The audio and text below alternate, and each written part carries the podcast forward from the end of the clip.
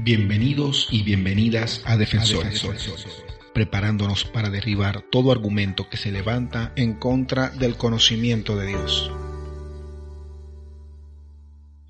Como cristianos, sabemos que para explicar nuestra existencia, para explicar la, la, existencia del mundo, para explicar la existencia de la humanidad, es la realidad de un ser divino, es la realidad de un Dios que hizo todo conforme a su voluntad y que nos hizo a nosotros conforme a su imagen y semejanza. Y en el capítulo anterior eh, vimos muchos de los argumentos que demuestran que la realidad de Dios es una verdad innegable. Ahora bien, sin embargo, esto sería, en caso de una conversación que tengamos, sería la mitad de la batalla ganada. Si una persona no cree en Dios y podemos demostrar con buenos argumentos que Dios es real, vendría la segunda parte de la objeción o de la pregunta de esas personas, que seguramente sería, ajá, pero de haber un Dios, ¿por qué tiene que ser Jehová de los ejércitos? ¿Por qué tiene que ser Jesús de Nazaret, el Dios real? Habiendo millones de religiones en el mundo, sería muy egocéntrico de tu parte o de nuestra parte decir que el cristianismo es la verdadera fe, es la verdadera religión, por así llamarla. Y aquí entra un aspecto muy importante, porque ¿cómo sabe el cristiano o cómo sabemos nosotros que el cristianismo es real? Si nos ponemos a analizar, algunos de nosotros hemos aprendido buenos argumentos y descubierto evidencias que refuerzan el testimonio del Espíritu Santo, pero otros no. Hay personas que nunca han aprendido un solo argumento apologético en su vida y tienen plena confianza de que el cristianismo es verdad. Ahora bien, sería necesario que esa persona investigara todas las afirmaciones del cristianismo para tener buenos motivos para creer. Y si los investiga, será culpado de sus pecados contra Dios por haber descubierto argumentos y evidencias. Por supuesto que no. Esta no es la base de nuestra fe. ¿Para qué son los argumentos? Para persuadir. Y los argumentos vienen a reforzar lo que nosotros sabemos. Entonces, ¿cómo sabe la gente que el cristianismo es verdad. ¿Cómo sabemos nosotros que el cristianismo es verdad? En última instancia, es el Espíritu Santo quien nos da a nosotros la confirmación que lo que nosotros creemos es verdad. Dice Gálatas 3:26 que nosotros somos hijos de Dios por la fe en el Señor Jesucristo. Y más adelante en el capítulo 4, en el versículo 6 dice, porque somos hijos de Dios, Dios envió a nuestros corazones el Espíritu de su Hijo, el cual clama, Abba Padre. Entonces, por medio del Espíritu Santo, es que nosotros somos adoptados hijos de Dios.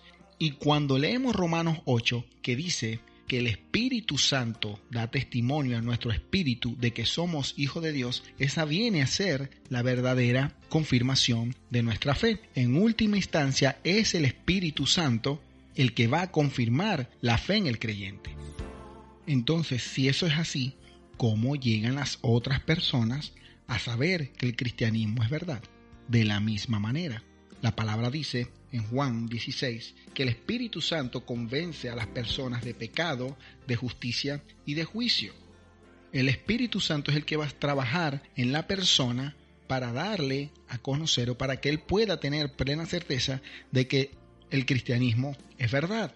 Porque si el Espíritu Santo no obrara en las personas, ninguno podríamos ir a los pies de Cristo. Dicen Romanos, decía Pablo, no hay quien entienda, no hay quien busque a Dios. Y la palabra también dice que Jesús mismo dijo, nadie puede venir a mí si no le es dado por el Padre. Ahora bien, si todo depende del Espíritu Santo, ¿cuál es nuestra labor? El presentar el Evangelio. Él mandó a que nosotros predicáramos el Evangelio y también a defenderlo. Si en algún momento solamente hace falta decir que Cristo le ama, esa será la forma que el Señor usará para traer a esa persona.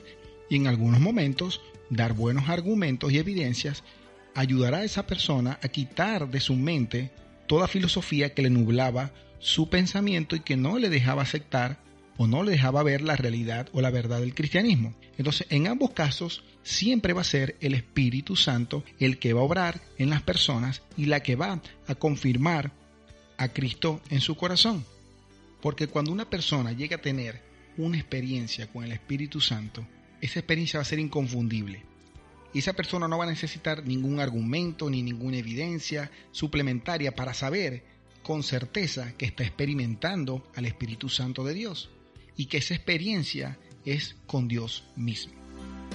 Ahora bien, este capítulo no tiene el propósito en ningún motivo de hablar acerca de las experiencias sobrenaturales o con el Espíritu Santo que tiene el cristiano, sino defender la veracidad de la Biblia como la palabra de Dios y cómo sabemos nosotros que es la única regla de fe y de conducta para la humanidad.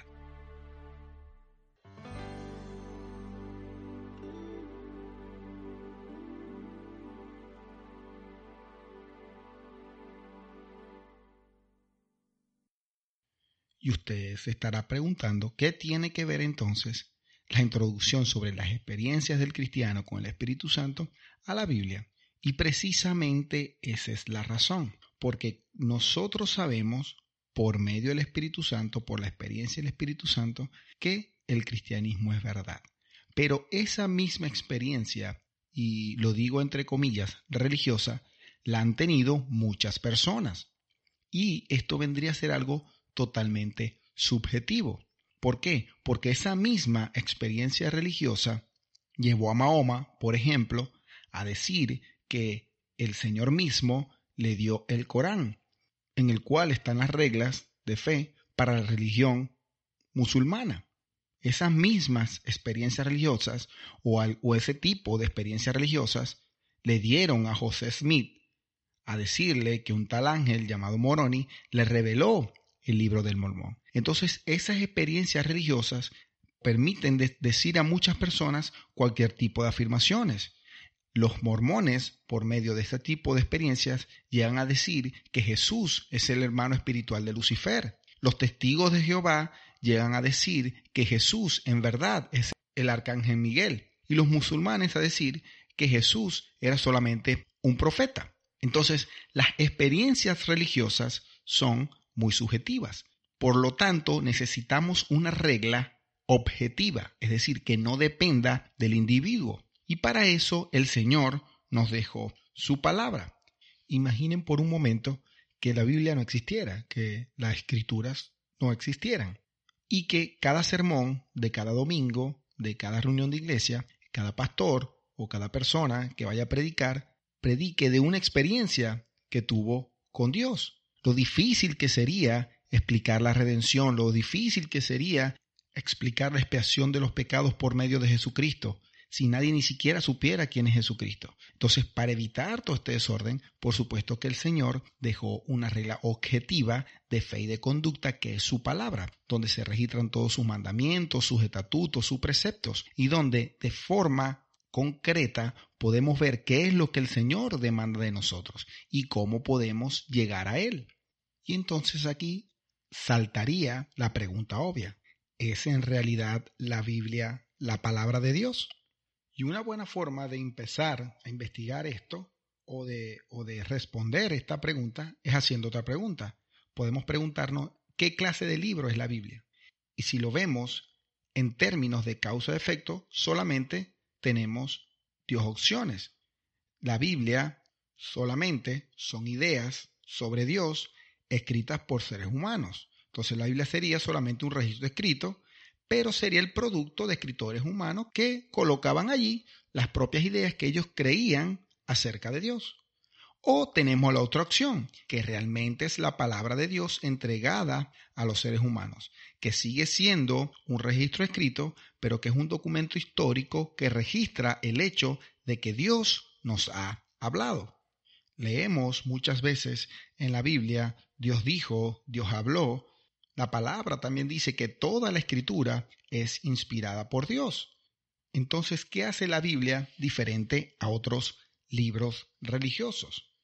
Y hay indicios sobrenaturales sobre la Biblia que nos dan luces acerca de esto. La primera es su cohesión, es decir, su coherencia y continuidad en el relato tenemos que recordar algo que a lo mejor a las personas se les olvida. La Biblia no es un libro, la Biblia es un conjunto de libros. La Biblia está compuesta por 66 libros diferentes. Se escribió en tres idiomas, en hebreo, en arameo y en griego.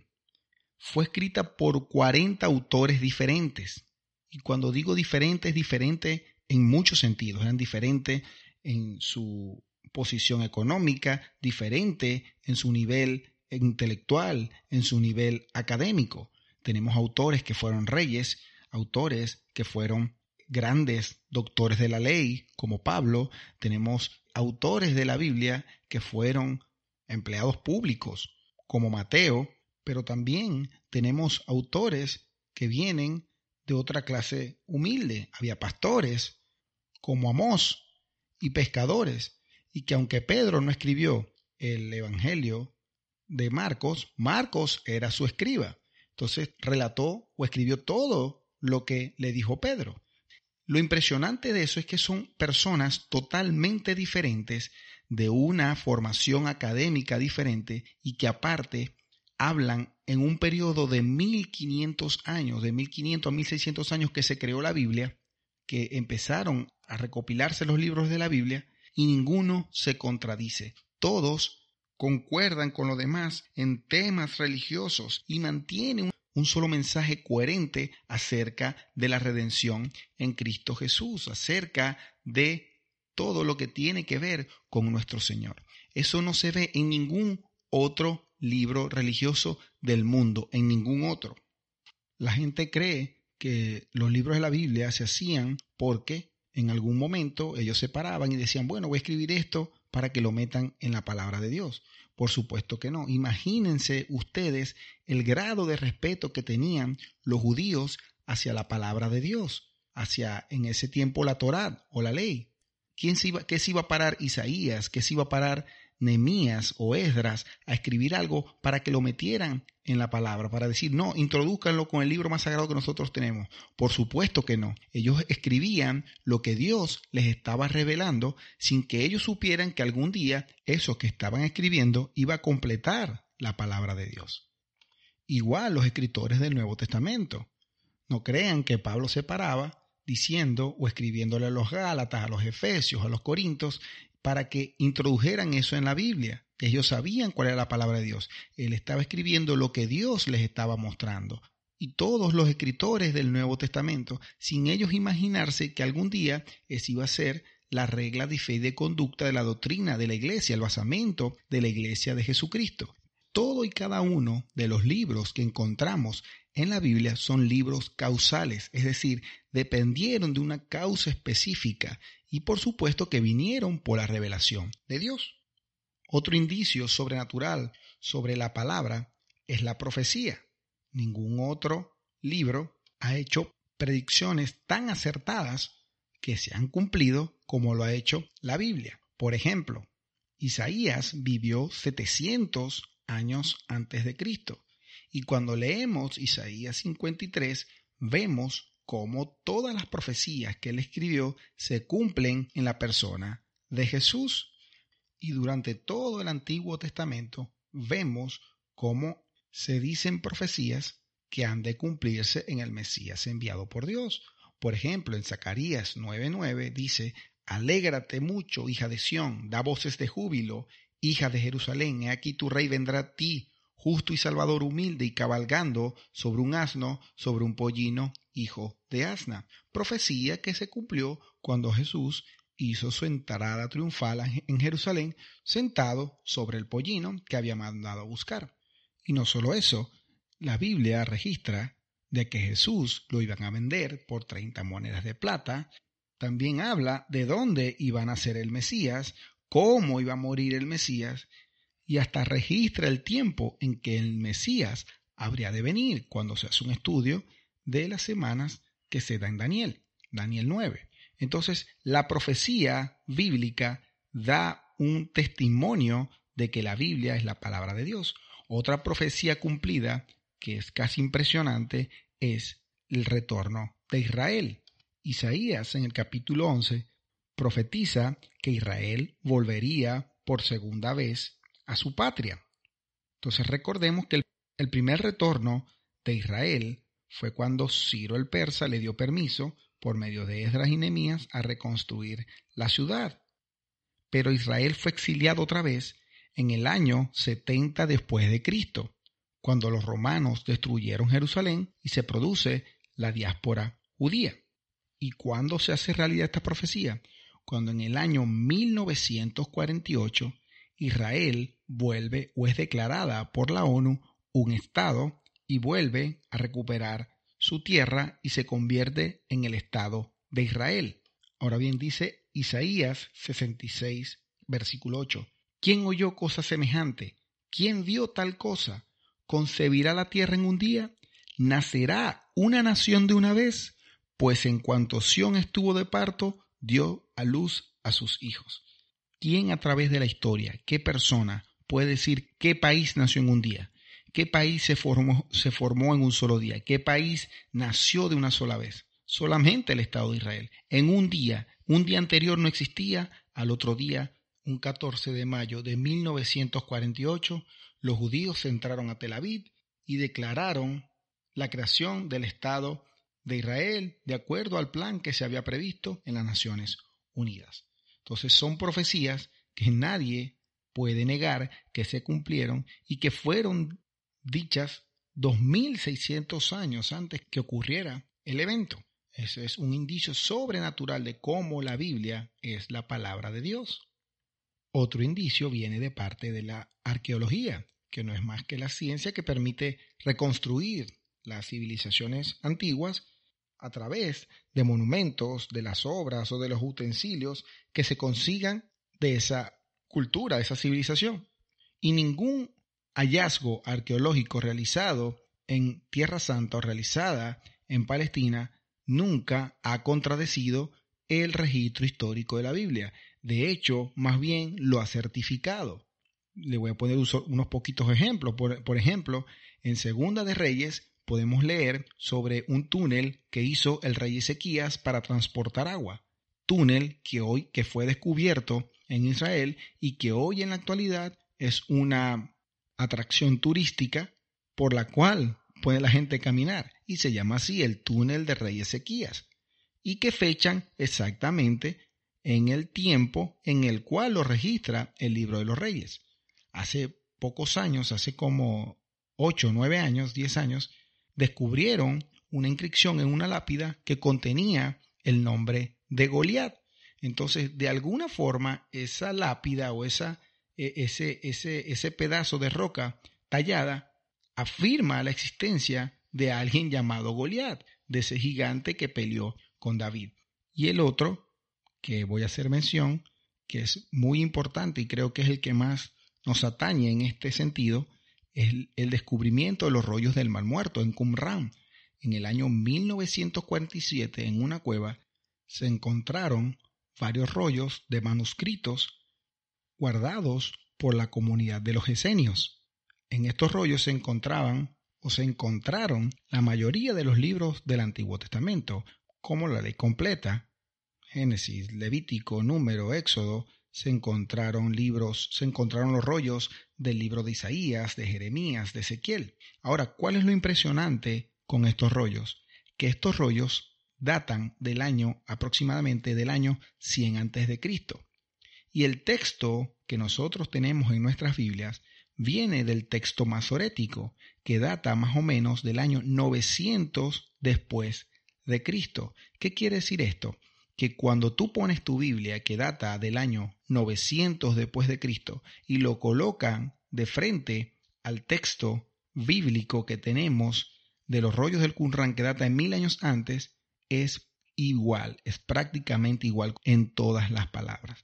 Esto es impresionante porque tenemos mil años de, de diferencia y el texto no sufrió casi ningún cambio. Entonces la arqueología como ciencia también ha dado veracidad de los eventos bíblicos y de hasta la certeza de la transmisión fidedigna de la Biblia, de lo cual vamos a hablar un poquito más adelante. Y lo otro que podemos decir sobre la Biblia, que es imparable. La Biblia es el libro más traducido a nivel mundial, traducido a miles de idiomas, pero no solo eso, la Biblia ha sido tratada de destruir infinidades de veces. Cuando estudiemos historia de la Biblia, cuando empiece a leer la historia de la Biblia, se va a dar cuenta que muchos imperios que muchos gobiernos trataron de erradicar la Biblia, trataron de hicieron un muy buen esfuerzo en tratarlo de hacer, quemando Biblias, matando a todo aquel que siquiera la reprodujera, matando a aquel que se atreviera siquiera a cargarle encima. Pero por supuesto que no pudieron hacerlo porque es la palabra escrita de Dios. Entonces todos estos hechos, indicios nos dan luz de cómo nuestra Biblia es muy diferente a cualquier otro texto religioso. La Biblia es la palabra de Dios. Sin embargo, hay otro ataque que se le hace muy común a la Biblia y que ya lo habíamos comentado en, en episodios anteriores con respecto al error. Que la Biblia, si fue escrita hace más de 3.000 años, ¿cómo es posible que nosotros creamos que nos llegó a nosotros sin errores? de que alguien no agregó algo para su conveniencia o de que hay ciertos errores que pueden modificar o cambiar la doctrina. Entonces, ¿cómo es de fiable nuestra Biblia? Como mínimo, podemos saber que la Biblia es un libro de historia antigua. Según la norma de documentos antiguos, para ser clasificado así, un libro tiene que ser muy antiguo, tiene que tener páginas y preferiblemente estar encuadernado. Ahora, está claro que como mínimo la Biblia es un libro de historia antigua. Pero ¿cómo podemos saber que lo que dice la Biblia es realmente lo que escribieron los autores originales? Para abordar esta pregunta sin ningún tipo de prejuicios, se puede hacer como se haría en un tribunal. Por ejemplo, la norma de los documentos antiguos es una normativa que dice que la presentación de evidencia en un tribunal hay que tratar el documento antiguo como auténtico, salvo que existan buenos motivos para pensar lo contrario. Entonces, en este sentido, por ejemplo, la carta de los Gálatas se consideraría una carta genuina de un hombre llamado Pablo, que le escribió grupos de cristianos que vivían en Galacia durante el primer siglo. Sabiendo esto, vamos a hablar sobre la fidelidad de la transmisión. Todas las copias a mano, es decir, todos los manuscritos que se han descubierto en Palestina, en Siria, en Egipto, coinciden en gran manera uno con otros. Y la Biblia que nosotros tenemos hoy en nuestras manos fue traducida directamente en los manuscritos más antiguos y mejores preservados, descubiertos por esos historiadores. Ya hemos dicho que nosotros podemos pararnos con nuestra Biblia al lado del rollo de Isaías y ver que concuerda en gran manera con lo que allí está escrito, que no hay diferencia ni variación importante en la escritura. Ahora bien, aquí vamos a hacer una, un recuento rápido de historia de la Biblia que por supuesto aquí no tenemos el tiempo para tratarlo, pero confío que te va a abrir la curiosidad y vas a estudiar y vas a investigar sobre la historia de la Biblia. Vamos a hablar muy rapidito sobre el texto masorético, que es el texto sobre el cual se basó o tenemos nosotros la, la Biblia actual, que es la que dijimos que el, el manuscrito más antiguo que se tenía era completo, el manuscrito completo, era del 900 después de Cristo. Y estos coinciden asimismo con el manuscrito del Mar Muerto, que ya hablamos que estos rollos fueron descubiertos en Qumran y cuando sopesan o cuando eh, encaran un texto con el otro de más de mil años de diferencia, concuerdan en más del 95%. Y el 5% lo que consiste mayormente en diferencias de ortografía. Por ejemplo, si yo digo, me quiero tomar un vaso de agua con vela bidental, pero yo no sé muy bien escribir y escribo, por favor, denme un vaso de agua y le escribo con B labial o con B de burro, como decimos nosotros, por supuesto que el mensaje se va a entender. Lo que estoy es cambiando una palabra era lo que pasaba en ese tiempo, o, las cosas o los pequeños errores que se pueden observar entre un documento y el otro, y que esos errores se deben a cambios eh, gramaticales o fonéticos que normalmente sufre un idioma. Nosotros, por supuesto, que no hablamos como se hablaba en Venezuela hace 400, 500 años. ¿Por qué? Porque los, los idiomas, porque las lenguas van sufriendo cierto tipo de cambios. Y ese tipo de cambios pequeños que no afectan la doctrina es la que se puede observar en los rollos. ¿Y por qué es esto? La causa principal de esto, y aquí vamos con los que eh, a nos, nos, nos interesa era la obsesión que tenían los copistas judíos, es decir, los transcriptores, lo que eh, escribían la palabra de Dios. ellos tenían un código estricto de la escritura. Por ejemplo, no les estaba permitido escribir de memoria. Y ustedes dirán, ¿cómo es eso escribir de memoria? Estas personas eran tan obsesivas que se sabían la palabra de memoria. Sin embargo, no les estaba permitido escribir nada de memoria, porque copiar para ellos era una tradición sagrada. Ellos cumplían cierto tipo de, de ritos o de rituales antes de escribir la palabra de Dios. Y ustedes dirán, ¿para qué transcribían tanto la palabra?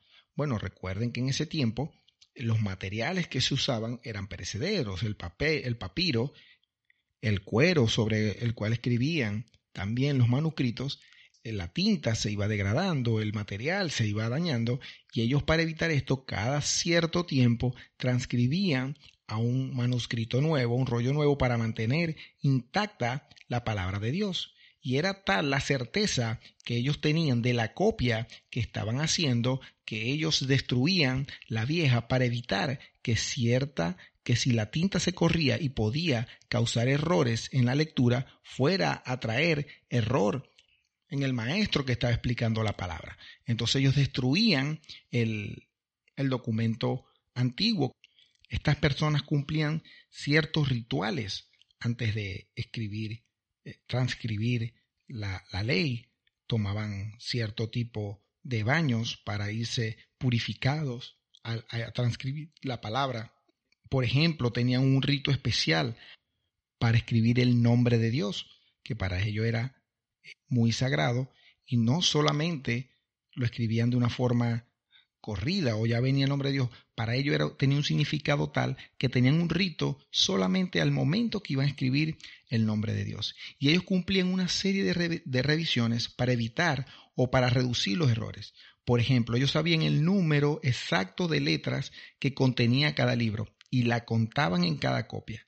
Si ellos encontraban un error en cualquier libro, lo destruían la copia por completo y la hacían de nuevo. Por eso nunca se ha descubierto un cambio importante en el texto.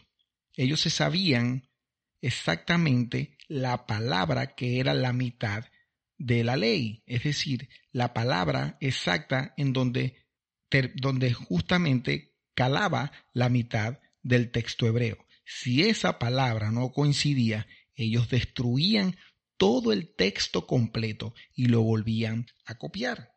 Entonces, la traducción que nosotros tenemos del texto hebreo es una muy buena reproducción del manuscrito antiguo. Ahora bien, tratándose del Nuevo Testamento, la evidencia arqueológica o histórica es nuestra mayor defensa. Por ejemplo, a los historiadores les gusta encontrar un montón de, manuscritos casi iguales a los originales y con eso ellos determinan que ese documento es fidedigno. Por ejemplo, de la Ilíada de Homero se dice que es bastante fidedigna porque existen 643 copias antiguas que concuerdan unas con otras. De las guerras de Julio César que emprendió en, en Galia se dice que es fidedigna y solamente existen más o menos unas 10 copias antiguas. Y la copia más antigua se hizo más o menos unos mil años después del original. Ahora bien, tratándose del Nuevo Testamento, los historiadores han descubierto por lo menos unos 5.686 manuscritos griegos. Y algunas de estas copias del Nuevo Testamento se escribieron en un plazo no mayor a 70 años de los originales. ¿Y cómo sabemos esto? Porque Jesús, una de sus profecías fue que el templo iba a ser destruido y ninguno de los autores del Nuevo Testamento dice nada acerca de eso. ¿Ustedes creen que si ellos viendo una profecía cumplida por el Señor no lo iban a notar? ¿No iban a hacer registro de una profecía que el Señor había dicho que se iba a destruir el templo? y no lo colocan. ¿Por qué? Porque ellos precisamente no lo habían vivido. Entonces, cuando nosotros vemos nuestro Nuevo Testamento, estamos viendo una historia escrita muy poco tiempo después de que los hechos sucedieron. Tenemos que del 100% del texto del Nuevo Testamento podemos tener una confianza respecto a más del 99.5%. en su transmisión, en la correlación que hay entre esos más de 5.600 manuscritos unos con otros. Entonces, la traducción que tenemos es una muy buena reproducción de los manuscritos originales.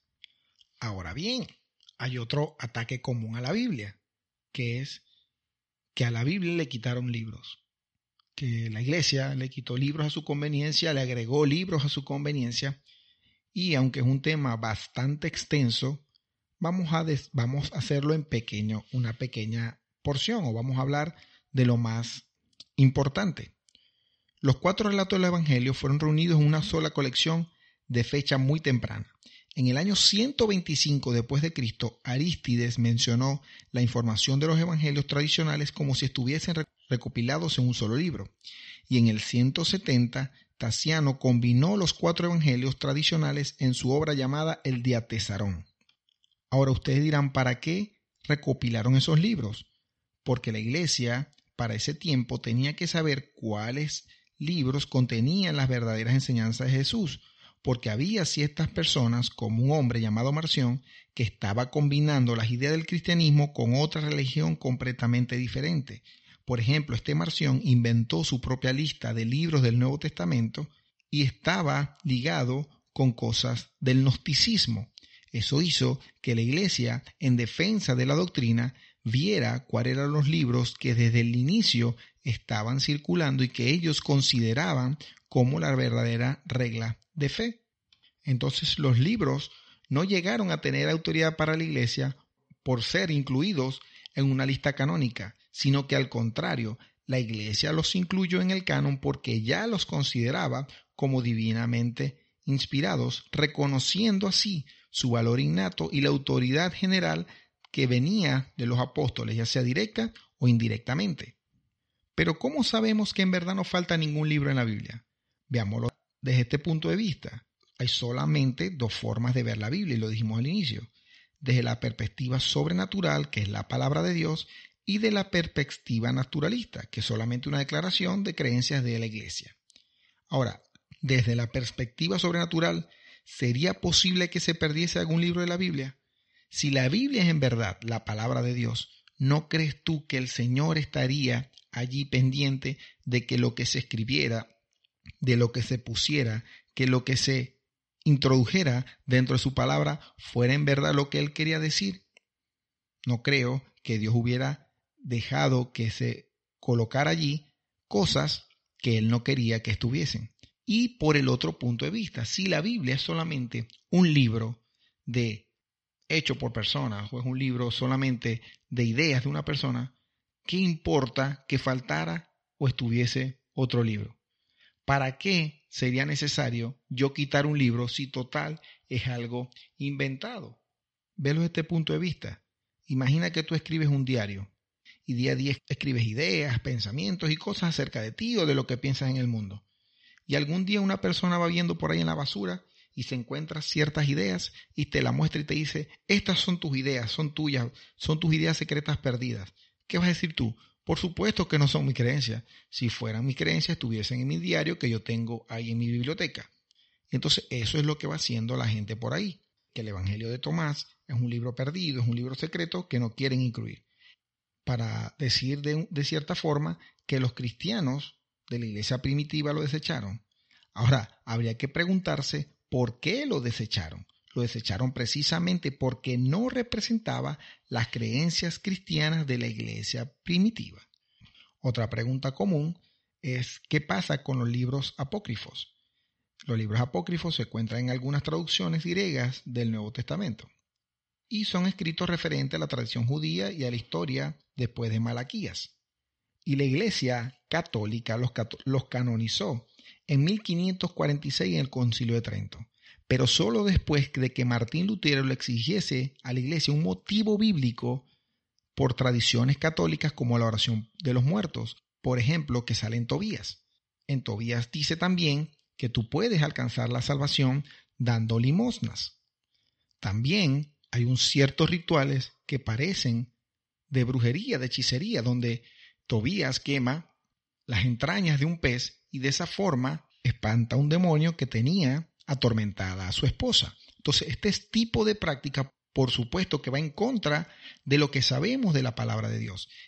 Y esto pasa con este tipo de libros. Y estos libros nunca, o los judíos nunca consideraron estos libros como parte de la palabra de Dios. Nunca fueron incluidos dentro del canon de la escritura hebrea. Y ningún libro apócrifo afirma ser divinamente inspirado. Incluso uno declara que no es inspirado, como lo es el libro Primera de Macabeos, donde afirma que desde hace muchos años Dios había callado con el último profeta.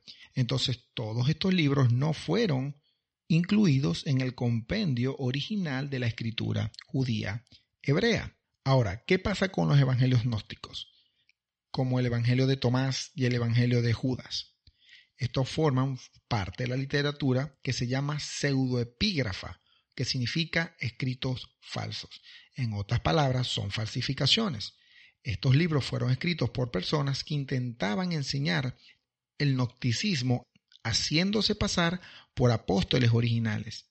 El nocticismo era una herejía que empezaba a introducirse en la iglesia, donde esencialmente todo lo espiritual era bueno y todo lo físico era malo, que un Dios malo creó el universo como el Dios del Antiguo Testamento y que Jesús era un espíritu, que era un mensajero del Dios Supremo, que vino a rescatar a la gente del mundo físico. También decía que Jesús nunca fue un ser humano.